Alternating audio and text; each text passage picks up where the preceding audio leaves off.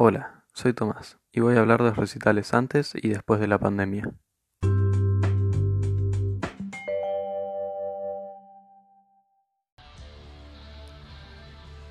Los recitales y festivales son una parte muy importante de nuestra cultura.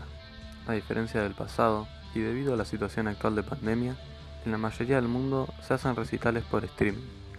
Esto significa que son de manera virtual y cada persona puede participar desde su casa o cualquier lugar con acceso a internet. Lo bueno de que sea así es que no importa dónde estés puedes participar, y esto lo hace mucho más accesible para gente de todo el mundo. Obviamente no son lo que eran antes, ya que los recitales solían ser fiestas donde se juntaba muchísima gente y se compartían muchos momentos y experiencias. Eran un gran lugar para conocer gente y disfrutar de la música que te gustaba. Algunas veces se llegaban a juntar decenas de miles de personas. Eran fiestas monumentales que llegaban a durar hasta varios días, con la participación de varios artistas reconocidos de todo el mundo.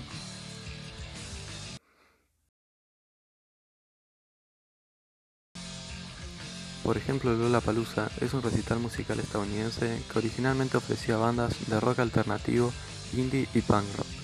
También hay actuaciones cómicas y de danza. Concebido en 1991 por Perry Farrell, cantante de James Addiction, Lollapalooza se realizó anualmente hasta 1993 y fue revivido en 2003.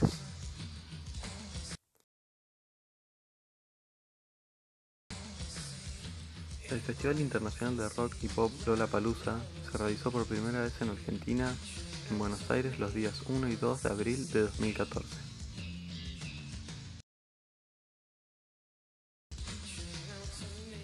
Yo nunca tuve la oportunidad de participar en algún evento así, pero creo que es una experiencia increíble que casi cualquier persona quisiera tener.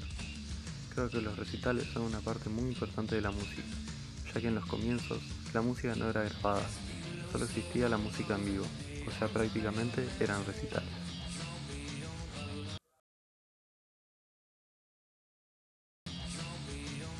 Realmente creo y espero que pronto vuelvan a realizarse recitales como los de antes, que me parece que para mucha gente son muy importantes y ayudan a desarrollar nuestra cultura.